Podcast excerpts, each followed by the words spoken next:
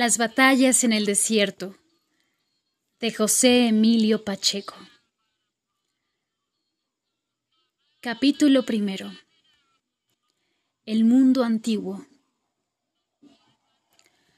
Me acuerdo, no me acuerdo. ¿Qué año era aquel? Ya había supermercados, pero televisión aún no. Radio tan solo.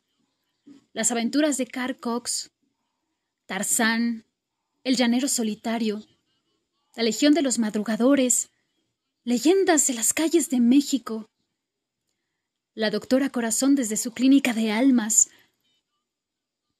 Circulaban incluso los primeros coches producidos después de la guerra.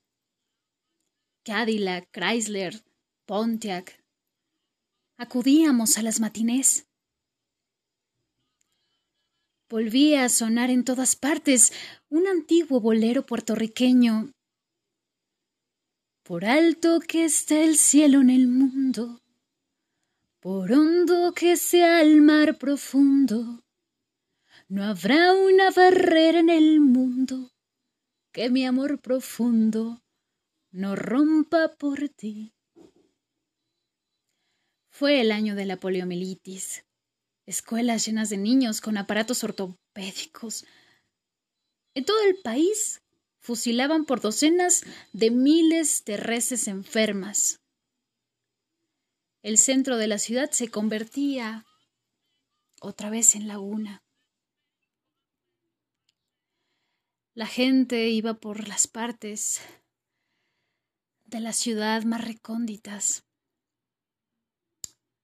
Dicen que la próxima tormenta estallará el canal del desagüe. ¿Qué importa? contestaba mi hermano. Si bajo el régimen de Miguel Alemán ya vivíamos hundidos en la mierda. La cara del señor presidente en donde quiera. Dibujos inmensos, retratos idealizados, alegorías del progreso con Miguel Alemán como Dios Padre caricaturas, monumentos, adulación pública. Escribíamos mil veces en el cuaderno, debo ser obediente, debo ser obediente, debo ser obediente con mis padres y mis maestros. Nos enseñaban historia patria, lengua nacional, geografía del DF, los ríos, las montañas. Era el mundo antiguo. Los mayores se quejaban de la inflación, los cambios, el tránsito, el ruido, la delincuencia, los extranjeros, la corrupción. El mundo atraviesa por un momento angustioso. Nuestros libros de texto afirmaban, visto en el mapa de México, que tenía una forma de corpulencia, un cuerno de la abundancia. Ciudades limpias sin injusticia, sin pobres, era esa la añoranza de los viejos. Calles repletas de árboles y fuentes cruzadas por vehículos sin humbo ni estruendo. El paraíso en la tierra, una utopía.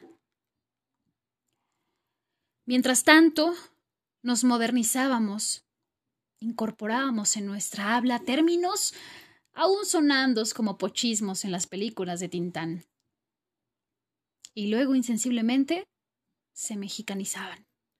Thank you, ok, sorry, please.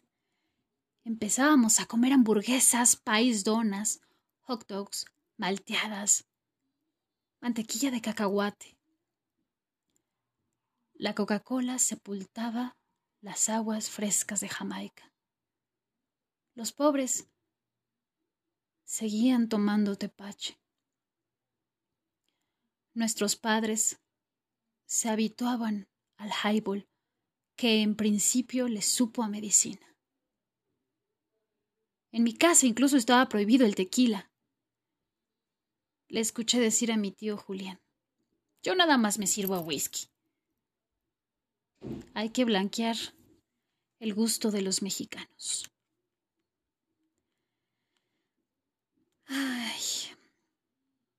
El antiguo mundo, qué lejos estamos de él.